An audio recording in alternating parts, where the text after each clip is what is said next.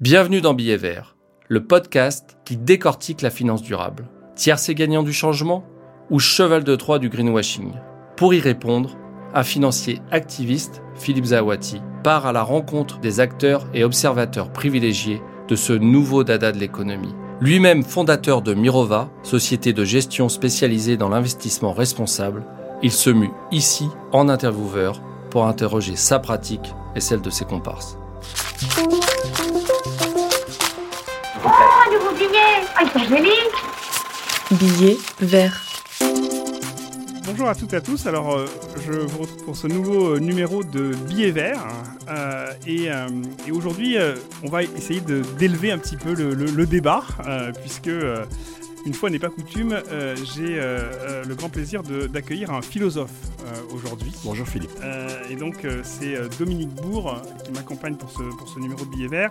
Alors, en quelques mots, euh, Dominique Bourg, euh, professeur honoraire à l'Université de Lausanne, un penseur reconnu pour euh, tous ses travaux sur, sur l'écologie politique, euh, sur euh, le concept d'anthropocène et puis toutes les conséquences que ce, ce concept d'anthropocène peut avoir sur, euh, sur l'économie, sur la société. Donc, parmi les, quelques dernières publications, Science et prudence du réductionnisme et autres erreurs par gros temps écologique ou écologie intégrale. Donc tu nous diras d'ailleurs ce que ça signifie ce mot de écono- écologie intégrale pour une société perma-circulaire.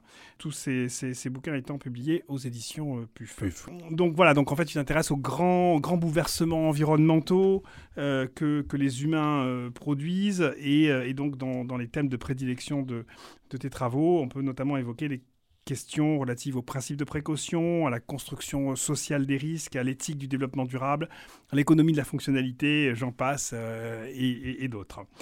Ce qui est aussi intéressant, moi, ce qui m'intéressait surtout, et puis on a, on a eu l'occasion déjà de discuter plusieurs fois, c'est de la philosophie de l'action. C'est pas, c'est pas juste de la philosophie euh, euh, qui reste au niveau des livres. Il y a les deux, il y a les deux. et je pense que c'est intéressant de voir comment les deux peuvent se, peuvent int- in- interagir. Mais euh, tu as été donc effectivement pendant longtemps le président du conseil scientifique de la Fondation Nicolas Hulot. Euh, et puis tu as aussi même, on en reparlera peut-être, fait de la politique euh, en, en Rapidement, conduisant hein, euh, la liste urgence écologie aux, aux- aux européennes. Alors on est dans une situation un peu catastrophique, on va dire. Euh, donc on, euh, et on, a, euh, par exemple, là, ces derniers jours, à nouveau l'étude menée par le CNRS et, et- et Météo, et Météo France sur la France, Sur la là, France, ouais. hein, et qui, qui nous dit que les températures moyennes pourraient augmenter de 4 degrés en France d'ici 2100 si on maintient les, émissions de gaz à effet de serre au niveau, euh, au niveau actuel. Et puis on le voit aujourd'hui, hein, donc on, est, euh, on a des températures qui continuent à, frôler les, euh, les 30 degrés alors qu'on on arrive bientôt au mois de novembre. Donc comment est-ce que... on peut décrire cette situation? Et puis ensuite, évidemment, ce, podcast concerne la finance. Comment est-ce que la finance peut être ou pas un élément de solution euh, Et donc, est-ce que ça sert encore de faire de la finance ou de la finance durable dans ce, dans, dans ce concept, dans ce, dans ce contexte un peu, un, peu, un peu catastrophique? Il y a la fameuse citation qui dit euh, Lorsque l'homme aura pollué la dernière rivière et pêché le dernier poisson, alors seulement il se rendra compte que l'argent n'est pas comestible. Euh, et on, on en est un petit peu, un petit peu là aujourd'hui. Voilà. Voilà un petit peu pour le, pour, pour, pour le, pour le cadrage. Merci d'abord de- de- de- de- de- d'accepter cette, cette- cet échange. Peut-être peut-être commencer par une, une question un peu, euh, un, peu large. Peut-être nous décrire un peu la situation. En- vraiment, Tout à fait. Comment, où on est aujourd'hui? Absolument. D'au- d'au- D'autant qu'il y a une sorte de, si j'ose dire, de concordance, de congruence entre ce qui se passe sur le plan environnemental, écologique, et puis de manière plus générale dans la société. En fait, je dirais que le trait commun à tout ça, euh, je suis désolé de devoir le dire, ça m'amuse pas beaucoup, mais c'est une espèce de montée de la violence. Alors, on va commencer par les aspects euh, vraiment euh, écologiques, si tu veux bien. Bon, effectivement, on est à un, entre 1 degré et 1 degré 2, probablement de 1 degré 2 de- d'élévation de la température moyenne. Et on a eu euh, cet été dans l'hémisphère nord euh, des événements extrêmes auxquels on ne s'attendait absolument pas. Alors simplement pour la France, on a eu quand même quatre vagues de chaleur et trois canicules à proprement parler successives. On a eu un déréco, on a eu des tornades là, très récemment euh, dévastatrices, on a eu une sécheresse pour laquelle, semble-t-il, il n'y a pas eu de précédent. Hein. Là, on est simplement pour la France, mais si je regarde, la situation est à peu près équivalente dans tout l'hémisphère nord. Et si je regarde au XXe siècle et encore les dix premières années de ce siècle, bah, une canicule prononcée, il y en avait même une chaque année dans l'hémisphère nord. Si je prends les années 2003-2010, ben on a 2003 euh, la canicule de l'ouest de l'Europe, 2007 on a eu l'Australie, ça en plus c'est hémisphère sud, c'est pas hémisphère nord, et on a eu une, canicule très sévère en, 2010 en, Russie, j'en oublie peut-être, mais enfin pour un pays comme la France par exemple, ou disons l'ouest de l'Europe, il y avait peut-être quelques canicules par siècle. Là, depuis 2018, on voit bien que notre climat a basculé, et désormais les canicules, même au sens propre, eh bien, elles, sont récurrentes. Et là, on, a sous les yeux un basculement extrêmement rapide du climat qui correspond à ce qu'on nous a toujours dit, à savoir que l'augmentation de la température et puis l'évolution des, événements extrêmes n'était pas du tout quelque chose de linéaire, mais ça passait par des seuils. Là, on est vraiment passé par un seuil et, c'est extrêmement inquiétant parce que de façon générale, le niveau de destructivité, et c'est là que j'en viens justement à la violence, le niveau de destructivité et donc de violence des événements extrêmes s'est amplifié euh, de telle sorte que finalement on a un type d'événement, une intensité d'événement à laquelle on s'attendait plutôt pour une température de moyenne de 2 degrés, c'est-à-dire des années à 2 degrés, on en aura dès la décennie 2040, et ça sera on sera dans une moyenne à 2 degrés, sans doute à compter de, de, de, 2050. Donc ça, c'est déjà inquiétant. Sur le plan, euh, les autres plans écologiques, eh bien, on a aussi des problèmes du, euh, même type. Sur le plan de la biodiversité, de l'évolution du vivant, c'est une catastrophe totale. Hein. Euh, moi, j'aime bien donner ce chiffre qui est vraiment très représentatif. Si je prends la biomasse des vertébrés terrestres, hein, pas marins, des, des, vertébrés terrestres, eh bien, les vertébrés sauvages ne représentent plus que 3%.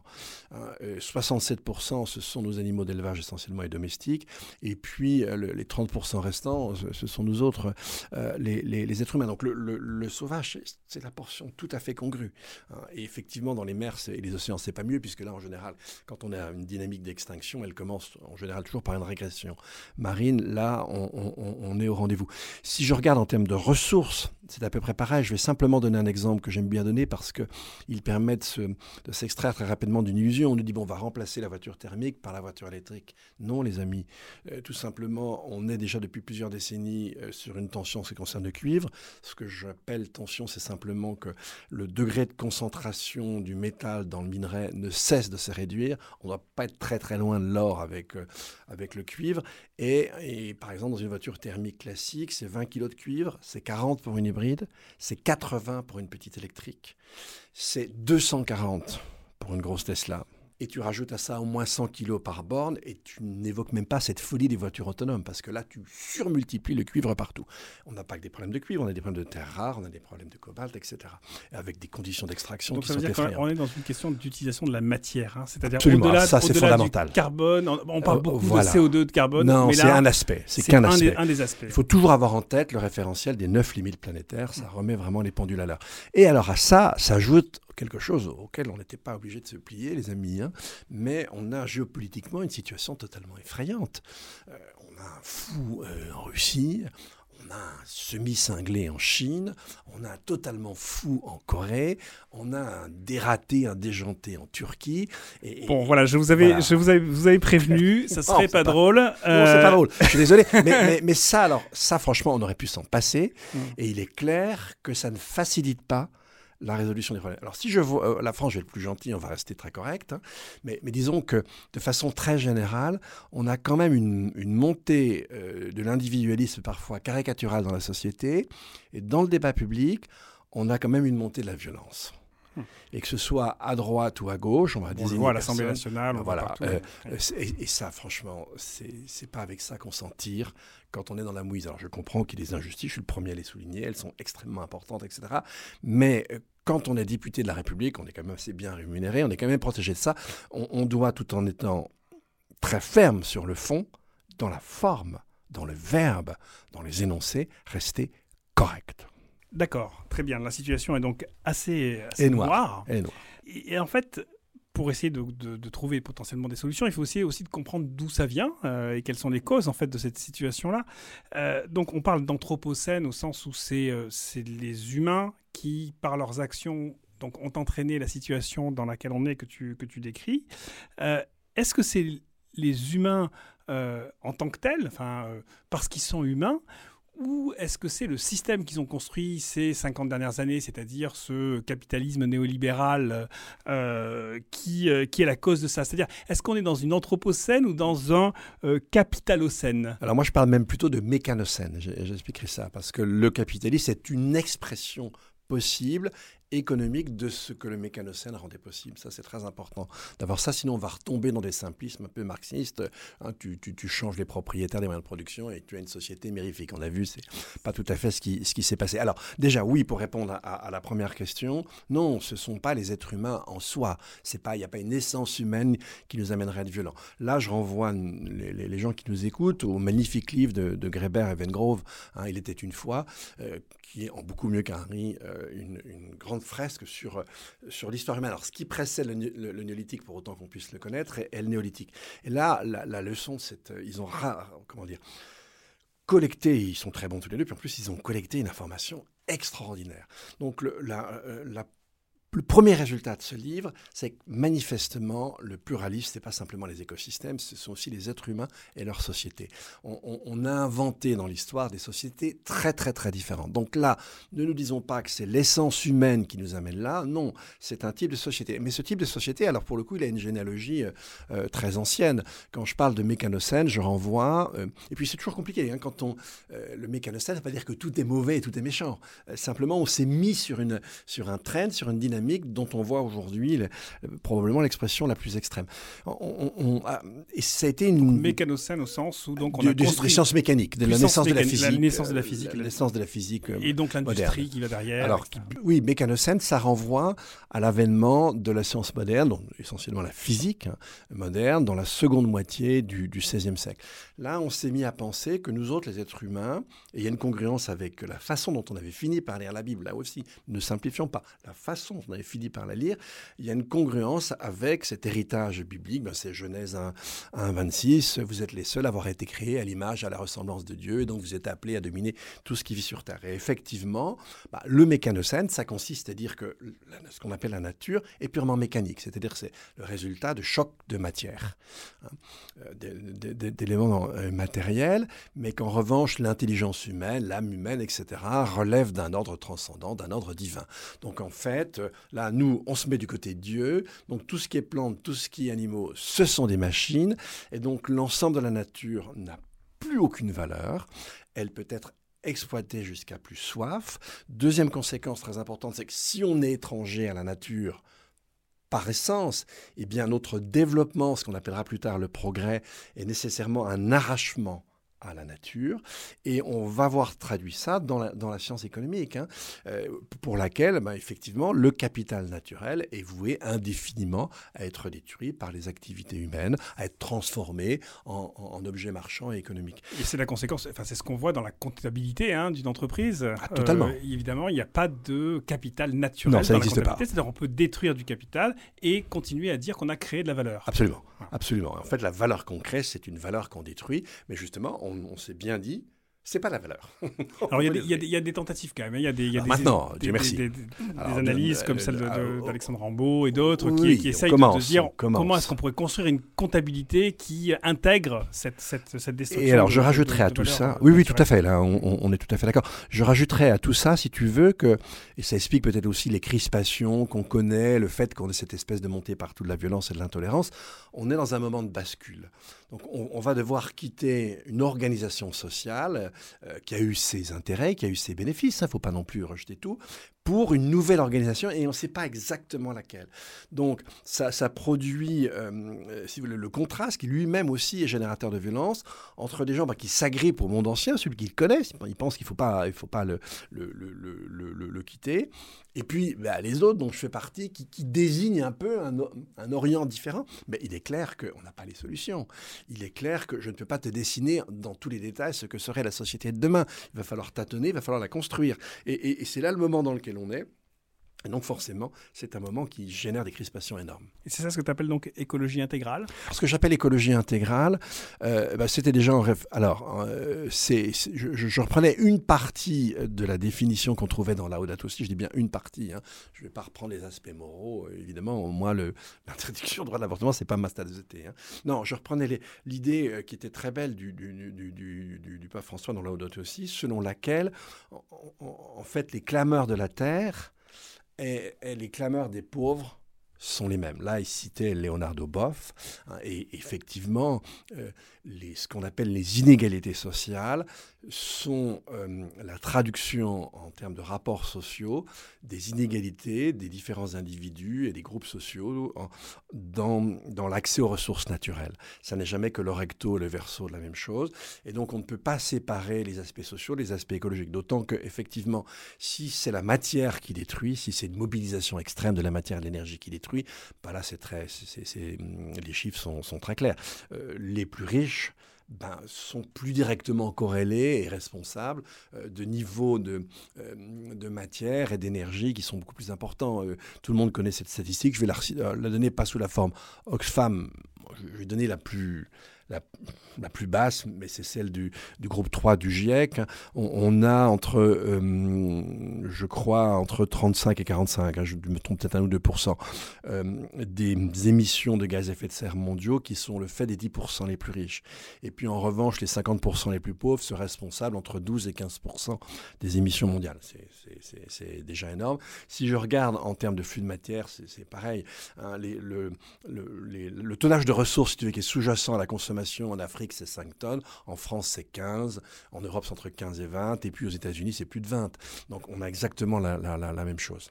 Est-ce que ça, ça, n'implique pas que potentiellement le, la vision qu'on a des inégalités va complètement changer Ou la perception des inégalités de la part des, euh, des citoyens, enfin, euh, et notamment de ceux qui sont plutôt en bas de l'échelle, va radicalement changer parce que justement, il y a ce lien euh, quasi euh, automatique, mécanique entre la richesse et la capacité de destruction ah, de l'environnement. Si, si, si. C'est alors euh, pour moi c'est clair et, et, pour cette jeunesse qui rentre dans, dans l'écologie, qui prend conscience des choses, je crois que les choses aussi sont très très claires pour elle. Il y a une corrélation entre niveau de richesse et niveau de destruction. Et ça, c'est un défi énorme pour notre société. Si je prends les siècles qui nous ont précédés, on a définitivement des sociétés inégalitaires. On a dans le programme euh, démocratique l'idée d'un resserrement des inégalités. Nous autres, nous y sommes parvenus durant les Trente Glorieuses. Elles étaient relativement resserrées. Avec l'arrivée de la vague néolibérale, on a à nouveau fait éclater jusqu'à l'absurde les, les, différents. Et ça, on voit bien qu'à partir du moment où effectivement, euh, c'est pas simplement corrélé à un niveau de jouissance, mais c'est supplémentaire, mais c'est corrélé à un niveau de destruction. Hein. Et puis effectivement, en termes de ressources, ben, on voit bien que le gâteau est en train de se resserrer. Donc quand tu as un gâteau constant, voire un gâteau qui va se réduire, il est clair que tu réagis pas du tout de la même manière aux inégalités que quand tu penses que le gâteau ne va cesser de croître.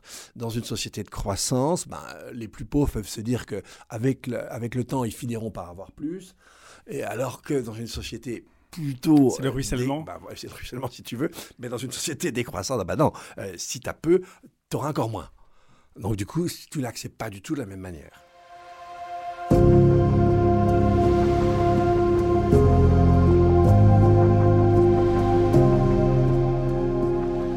On va essayer de parler d'un tout petit peu de finance. Oui, quand même. Euh, le secteur financier, on, le, quelquefois, on le perçoit euh, plus comme euh, étant à la cause, on va dire, de, mm. ces, de ces problématiques-là, que comme une solution, peut-être déjà de façon un peu, un peu globale. comment, comment tu vois la finance dans cet ensemble-là? C'est-à-dire, est-ce qu'elle a un rôle? On parlait effectivement de l'impact du capitalisme potentiellement euh, et pas de, la nature humaine, mm. mais est-ce que la finance elle a un rôle une responsabilité particulière? Et puis ensuite, est-ce qu'on peut euh, en faire un outil potentiellement de cette nouvelle société dont tu, tu as parlé ben, Je pense que c'est les deux. Hein. Je pense que c'est les deux. C'est-à-dire qu'effectivement, euh, les, nouveaux mécanismes euh, qui arrivent avec notamment les nouveaux instruments mathématiques, etc., qui vont permettre une espèce d'autonomie de la finance et par rapport à l'énergie et par rapport à la matière, ça, on est au début des années 70. Et puis, évidemment, avec ensuite, après, fin des années 70, l'arrivée de Thatcher, de Reagan, etc., ensuite, après le consensus de Washington, on a un ordre économique international qui va se réguler là autour hein. Et donc là, on a une espèce de finance qui se, qui, qui se décorrèle, hein, qui se décorrèle de la donne matérielle énergétique tout en mangeant beaucoup de matière et beaucoup d'énergie d'une certaine manière, hein, mais elle se décorrèle de ça, elle pense que, euh, que l'on peut s'en émanciper. C'est un peu la même chose qu'avec le métaverse. hein. c'est l'idée qu'effectivement on est limité dans nos. Bah, c'est pas grave les amis, on va faire du fric. Là, on n'a pas une limite de matière. C'est un peu simplet, et parce que ça va bouffer énormément euh, d'énergie et ça, et ça mange de la matière. Donc là, le, le- le- devenir, la, la- dynamique qui s'est instaurée du côté de la finance, bah évidemment, à- et avec la globalisation, qui est bien sûr, plus tu augmentes les échanges, plus tu vas aussi augmenter la croissance, etc. C'était, c'était fait pour ça, mais plus en fait tu vas détruire parce que la croissance, elle est toujours corrélée à de l'énergie et à de la matière. hein. Je rappelle que euh, effectivement, on peut baisser l'intensité énergétique par point de PIB, mais chaque point de PIB, c'est de l'énergie en plus. Et en ce qui concerne les ressources, la consommation des ressources, source ONU, hein, juillet 2016, bah, on a au contraire aujourd'hui une croissance de la consommation de ressources au monde qui croît plus vite que le PIB.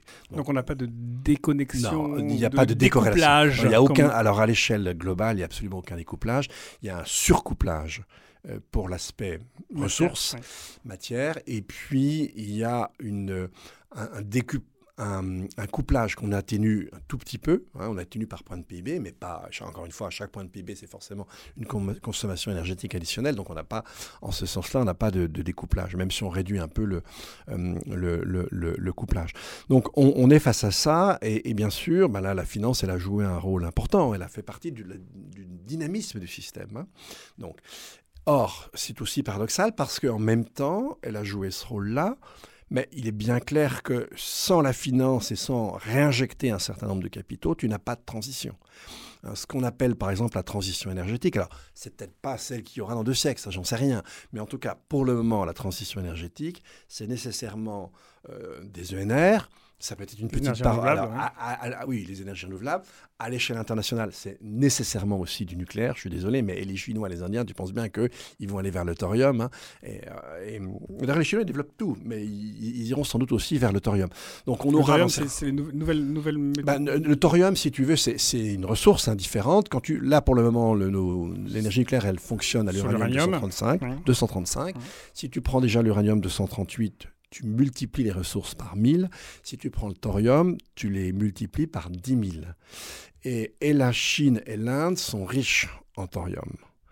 Alors le, premier à avoir essayé de construire un, premier prototype, c'était un, physicien italien, c'était euh, De La Robbia, je crois.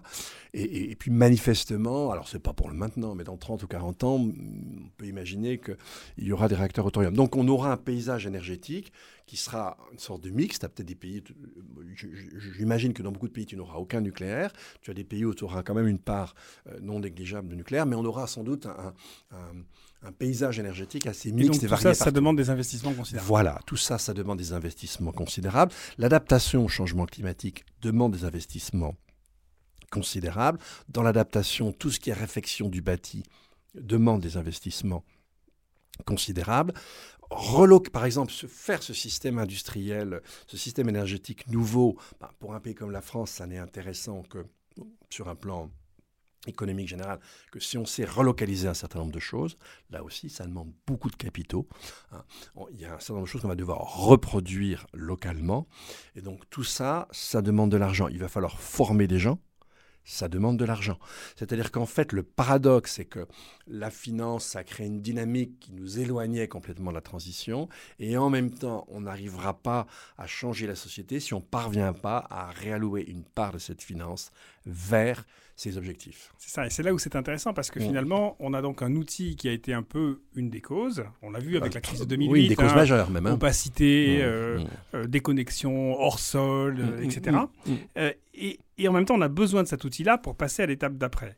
Et quelles sont, en quelque sorte, selon toi, les conditions euh, qu'on doit poser à l'intérieur même de ce monde de la finance pour justement réussir à faire d'un outil qui a été la cause un outil de la solution? Notamment en termes de, j'imagine, de gouvernance et de, façon dont on, euh, on régule, j'imagine, la finance. mon, mon cher Philippe, il va falloir qu'on ait des gens avec nous qui soient très convaincus, avec une éthique solide, parce que euh, effectivement, on a besoin de cette réallocation, mais in fine, je vois pas comment ce monde nouveau, avec une croissance économique, enfin, il n'y aura plus de croissance économique. Euh, alors, ça ne veut pas dire, si tu veux, que, euh, comment dire, il va falloir aussi qu'on cherche à, à, pallier une certaine décrue euh, par des activités nouvelles qui sont très légères, voire même presque nulles si tu vas à pied en termes de C'est le low-tech, c'est ça? Alors, bah, oui, alors le low-tech, par exemple, pour le bâti, il est absolument incontournable. le low-tech, il va être incontournable pour plein de choses. À partir du moment où on, on va redescendre à une moyenne de 2 TEP euh, ton équivalent pétrole euh, par individu dans les décennies qui viennent. Là, on est à 4 en moyenne. Mais dans un pays comme le nôtre, on est plutôt à 8, 9. Euh, oh, une dizaine, même plus si tu regardes les importations. Hum. Et donc, il est clair que la masse financière dans des économies écologisées de l'avenir, elle va se réduire.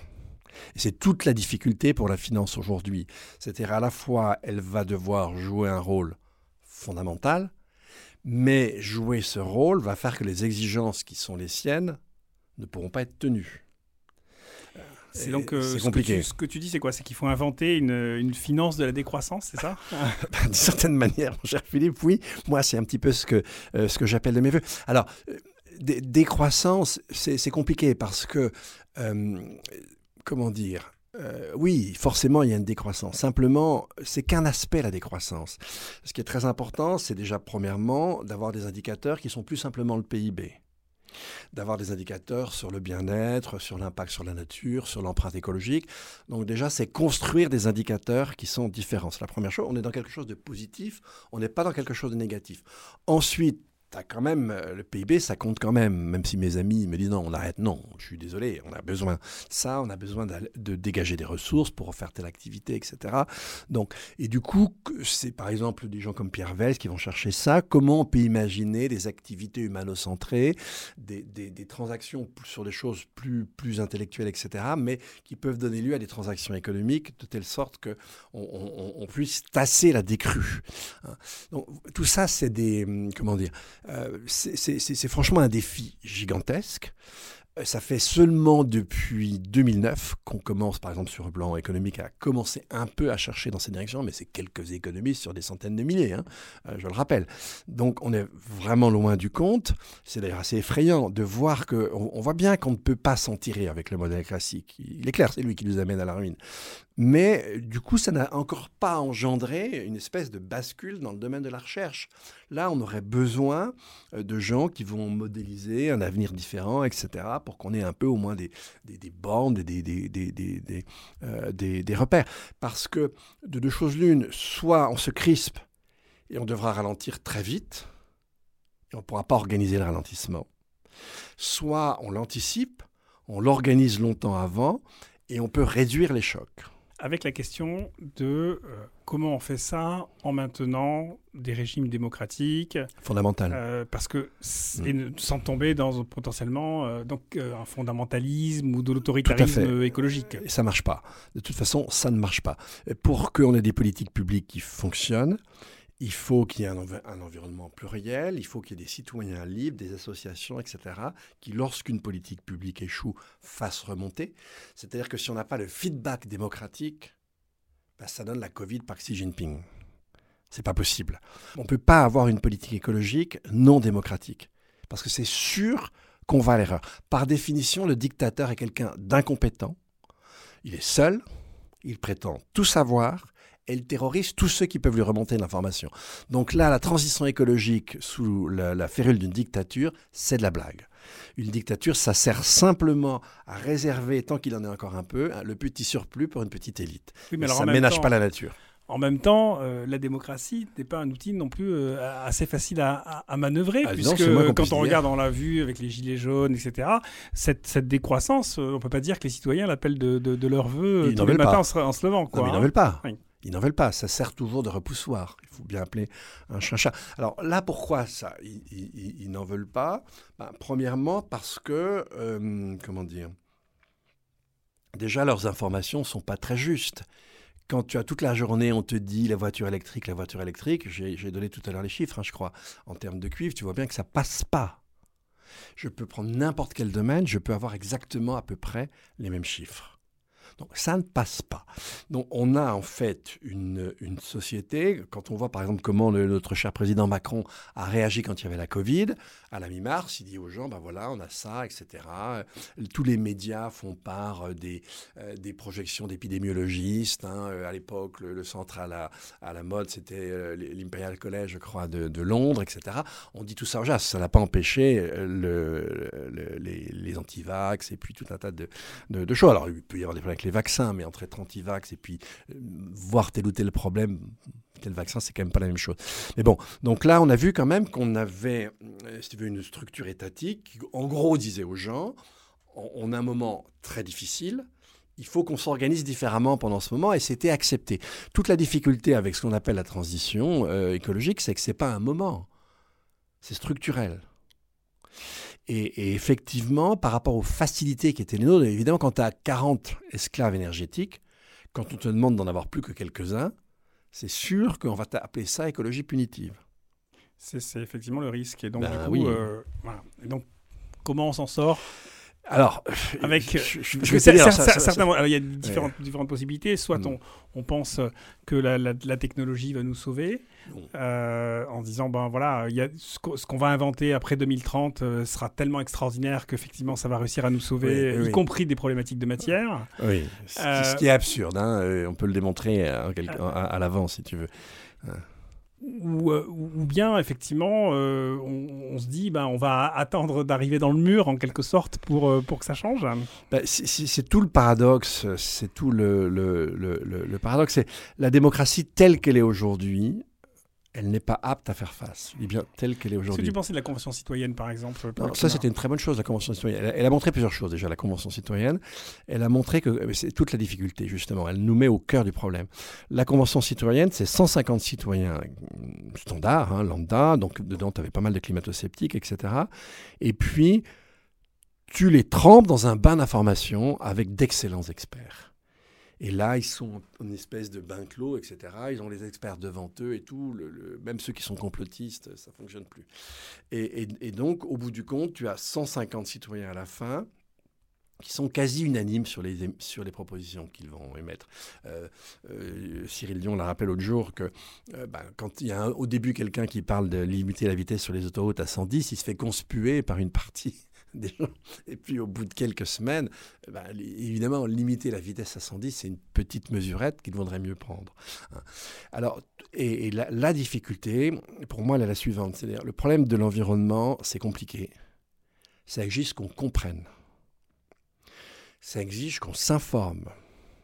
et pour moi, on ne peut accepter des contraintes que si on en comprend les raisons tant qu'on ne comprend pas les raisons d'une contrainte, on ne l'accepte pas. Alors, je, dois t'avouer qu'il y a des gens qui ont des têtes de bois. Hein. Euh, pour leur faire comprendre, c'est assez difficile. Et, je dirais que c'est ça le gros problème de la démocratie. La démocratie, c'est parier sur l'intelligence. Mais l'intelligence, elle ne fonctionne que si elle peut travailler sur une base informationnelle qui est solide. Or, on a construit aujourd'hui, nous, un système d'information, c'est les GAFA, c'est une certaine forme de libéralisation, qui font qu'il est très difficile euh, j'aime bien donner cet exemple. En 68, euh, il y a des chars qui arrivent à Prague. Les, libéraux, enfin les gaullistes, disons, de l'époque, et puis les communistes sont d'accord sur le fait qu'il y a des chars à Prague. Aucun ne le dit. Simplement, ils n'interprètent pas la même manière. Là, tu peux avoir un débat démocratique. Aujourd'hui, tu vas des chars à Prague. Ah non, tu vas sur les réseaux sociaux. C'est pas des chars, c'est des avions. D'autres vont dire mais non, c'est des vélos. D'autres non, il n'y a rien du tout. D'autres vont dire c'est du carton. Comment tu raisonnes avec ça? Donc on n'a plus la, base minimum de, d'un vrai débat de, de, l'information. Et, les médias là-dedans ont un rôle évidemment extrêmement important. Et ils ne sont pas toujours excellents. Ils sont pas toujours excellents. Alors revenons peut-être juste un, tout petit peu au sujet économique et, financier. Mm. Euh, dans le, euh, pendant la, campagne justement des européennes il y a quelques années, euh, il y avait cette proposition de pacte finance-climat euh, qui avait été euh, euh, porté par Pierre Laroutureau. Oui, avec Jean Jouzel. avec Jean Jouzel, qui, qui, consistait à, je dirais, à, déverser beaucoup d'argent, notamment de l'argent de provenant des banques centrales, en quelque mm, sorte. Mm. en gros, de faire fonctionner la, planche à billets, la, création monétaire, mm. et, qu'avec ça, on arriverait à résoudre, enfin en tout cas, à accélérer un certain nombre de choses. Je pense à la rénovation thermique des bâtiments ou, à, ces besoins d'investissement dont on parlait tout à l'heure pour faire la, la transition. Alors, je crois que tu as été petit peu euh, partagé sur, sur cette proposition. C'était quoi les points positifs, les points négatifs Non, je trouve qu'il y, hein. y y a des points positifs. Une création monétaire qui débouche sur, euh, comment dire, euh, sur une création d'objets, une création de services, c'est pas inflationniste. Euh, là, ça devient inflationniste si ça correspond pas à un vrai changement dans l'économie. Là, on paierait des emplois, on paierait la formation, etc. Si, si cet argent est bien orienté, hein, euh, si il, est bien ciblé, euh, c'est- c'est c'est pas forcément un- un problème. Maintenant, il faut qu'il soit bien ciblé. Il faut aussi qu'on se donne le temps. Il faut aussi que la relation entre l'argent et le temps de faire soit bien corrélée. Euh, Par exemple, si effectivement on veut rénover le parc thermique français, il en a vraiment besoin, bah, ça, ça, exige déjà qu'on forme très bien les artisans. Ils ne sont pas toujours très bien formés, etc. Donc tout ça, c'est effectivement beaucoup d'argent, mais une fois ces artisans que tu les as formés, bah, on peut espérer qu'ils font leur boulot tranquille. Après, tu peux quand même vérifier. Euh, C'est très facile de vérifier la performance thermique d'un euh, d'un immeuble. On sait très bien, on sait très bien faire. Il y a des sanctions si c'est pas correct. Donc euh, c'est un dispositif euh, complexe, mais, mais je trouve pas ça complètement, euh, complètement absurde. Bon, alors, mais en même temps, là où c'est un peu curieux, c'est qu'effectivement, dans l'économie d'aujourd'hui, on a quand même une masse de capitaux. C'est ça, oui. Voilà. Et donc, c'est là le problème. laiss- Laisser entendre que- qu'un déversement d'argent complémentaire permet, suffirait à régler le problème est peut-être un peu contre-productif. Je je, je, je, sais pas. En tout cas, si ce n'était que ça et si ça laissait le reste aller dans le pétrole, il est sûr que là, c'est pas pas génial. Mais, mais moi, je n'ai pas de moyens, si tu veux. Comment tu fais pour orienter toute cette masse cette masse d'argent? Alors, ce que je regrette, c'est qu'on n'ait pas un minimum de politique concertée, par exemple, dans le cadre de l'OCDE et avec des objectifs qui sont assez clairs. Parce que là, du coup, pour la, pour la finance, c'est, euh, si tu veux, le, le- le paysage devient plus contraignant et c'est plus difficile de faire n'importe quoi.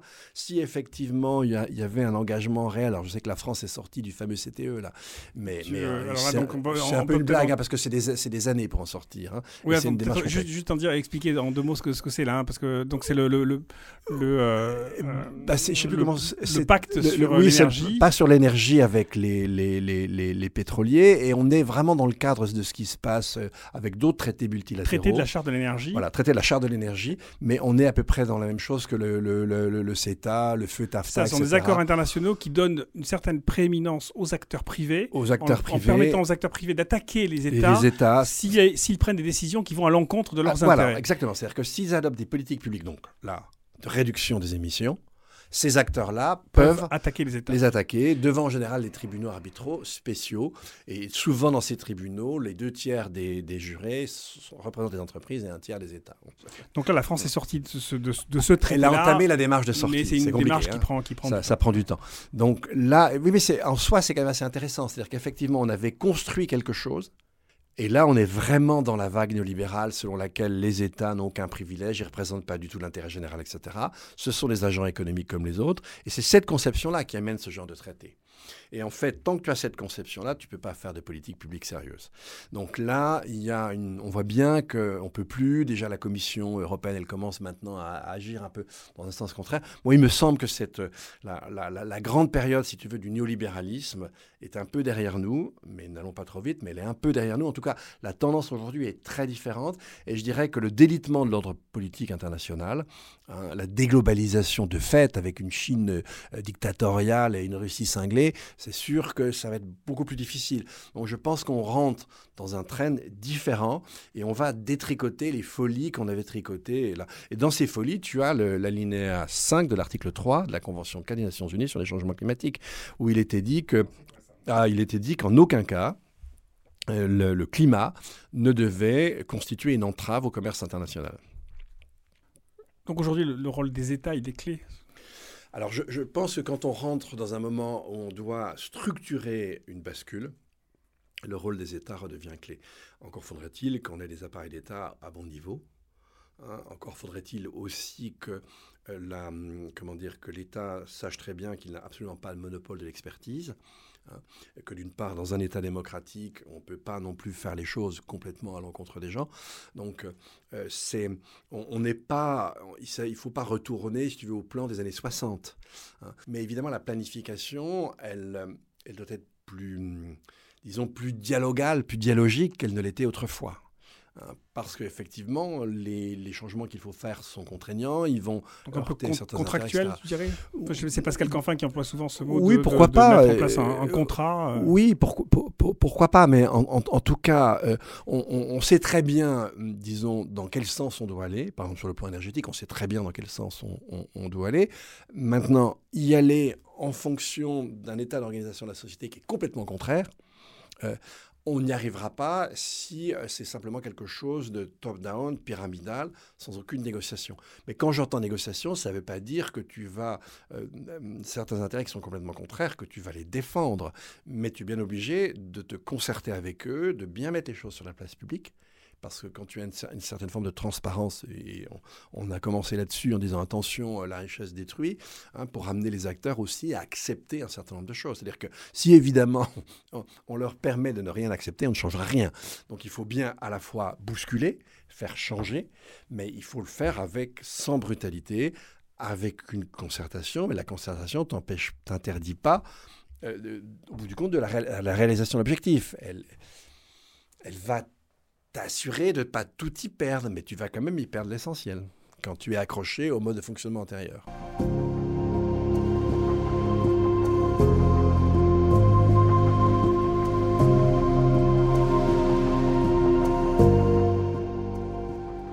De ce que tu connais euh, de, de ce que fait la finance durable aujourd'hui, je ne vais pas forcément oui. rentrer dans des, dans des, euh, des considérations très oui. détaillées ou techniques, oui. mais euh, euh, ton interprétation de ce mouvement de la finance durable, comment tu, euh, comment tu, le décrirais enfin, euh, Utile, trop greenwashing bah, C'est-à-dire qu'en en fait, il n'a pas toujours les instruments de ses intentions. Euh, on avait déjà parlé une fois, quand tu, tu, évalues une entreprise sur un questionnaire rapide qu'elle va remplir en quelques heures, c'est pas sérieux. donc il faut effectivement, et maintenant on a les moyens de ça, il faut qu'il y ait une information tierce, qui fait qu'effectivement que les engagements soient vérifiables et que l'on statue sur la base d'une information qui est correcte. Et c'est pas toujours facile.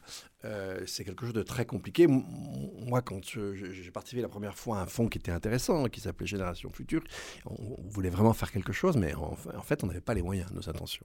C'est-à-dire que euh, euh, c'était que sur la base des questionnaires à remplir par les entreprises, c'était pas fiable du tout. Hein. Et donc, tant qu'on est là-dessus, ben, la, la, finance durable euh, non, elle est sujette à caution. Il y a des choses qui seront bien, sans doute, il y a des choses qui ne le seront pas, et on ne peut pas le savoir à l'avance, ce qui est quand même, ce qui est quand même gênant. C'est plus dans, dans, les outils que dans les, inten enfin, dans les intentions. Oui, les, les, outils sont vraiment. Ben, on retrouve le même problème. On a le problème de l'information, et on a a posteriori le problème de la vérification. Et, et, pour que la finance durable soit fiable, il faut que l'information de départ soit fiable, et il faut que les moyens de vérification d'un engagement d'un acteur économique soient existants. Sans ça, on peut, ne peut pas y arriver. Maintenant, en revanche, on ne peut pas nier, alors elles ne sont pas très nombreuses, mais euh, il y a un certain nombre d'entreprises qui ont fait des choses assez extraordinaires. C'est pas, et alors ça va dépendre du, domaine dans lequel elles sont, etc. Donc il ne faut pas jeter le bébé avec l'eau du bain. Mais pour ne pas jeter le bébé avec l'eau du bain, ben, voilà, il faut quand même pouvoir contrôler l'eau, il ne faut bien pas confondre le bébé et l'eau, etc. Euh, pas qu'on te mette un autre bébé à la place, que ce soit un bébé masqué, etc. C'est toutes ces choses-là qu'il faut savoir. Quoi. Mais d'ailleurs, puisque tu disais, donc, euh, tu parlais des entreprises, parce que derrière, la finance, il y a qui on finance, et donc il y a potentiellement ces entreprises. Euh, tu participes, je crois, à un comité de mission.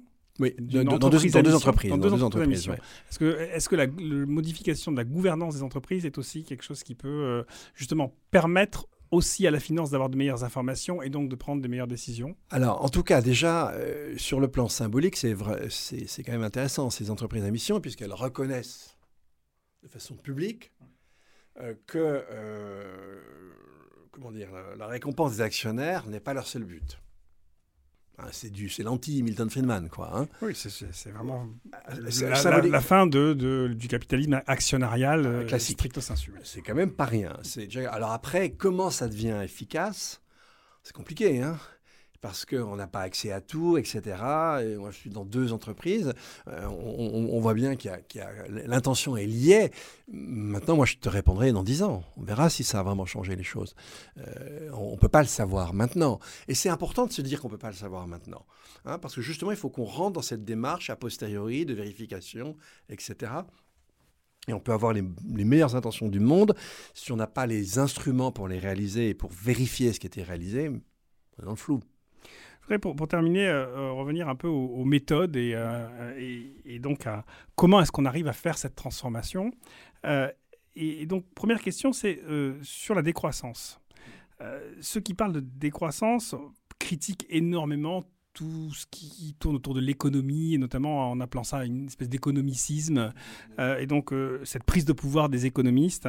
Euh, mais ce faisant, est-ce que ça ne fait pas finalement au détriment de la construction d'un modèle économique alternatif C'est-à-dire, à, force de finalement de, vouloir déconstruire, est-ce qu'on est arrive à favoriser une alternative? Alors déjà, ces gens-là sont pas simplement dans la déconstruction. Hein. Un de leurs euh, objets, c'est par exemple des indicateurs nouveaux. Là, on est bien dans quelque chose.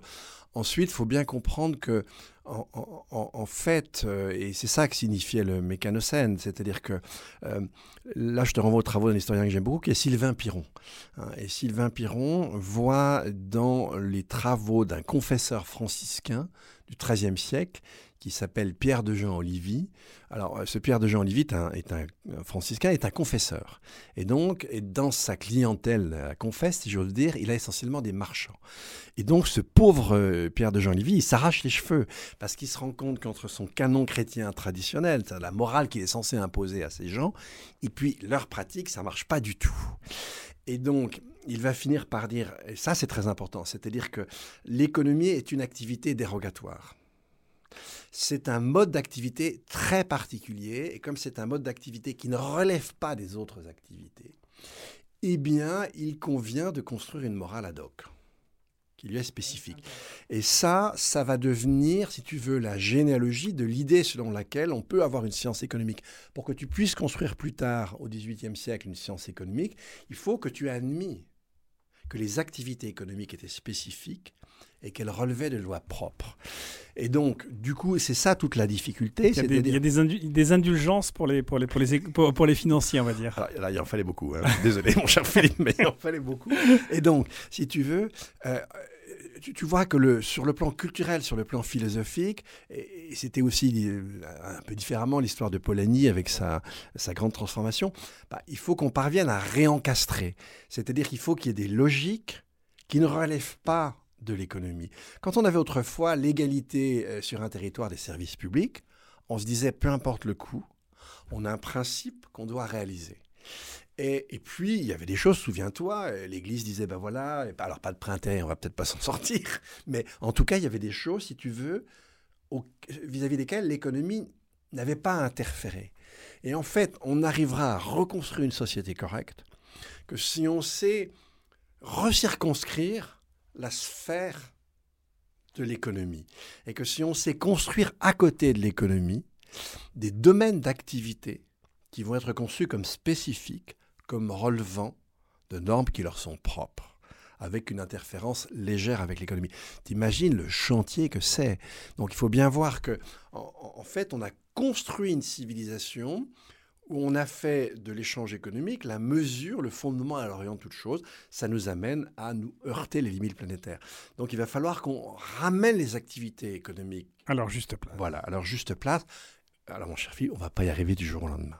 Eh bien, ça me paraît une excellente conclusion pour, euh, pour cet échange. Merci beaucoup Dominique. Merci à toi. Un pacte pour? Demain. Pacte pour demain. Le podcast des boîtes qui cherchent des solutions. On pourra toujours pisser sous la douche, si les entreprises ne changent pas leur modèle économique, la transition écologique n'adviendra jamais. Il est crucial de mettre en avant les nouveaux modèles et les mutations des anciens. Alors je te rassure, l'émission que je te propose n'est ni un cours théorique, ni une opération de greenwashing. C'est une conversation claire et honnête sur le chemin qu'il reste à parcourir. Je suis Alexandre Kouchner, rédacteur en chef de l'ADN Le Shift, et moi ce qui m'intéresse, ce sont pas les résolutions en carton, c'est la chronique du réel de l'entreprise. Impact pour demain, c'est l'émission B2B de So Good Radio pour mettre en avant les boîtes qui cherchent des solutions et les confronter à leurs limites en invitant des activistes. On parle d'économie, on parle d'écologie, on parle donc surtout de nous. Impact pour demain.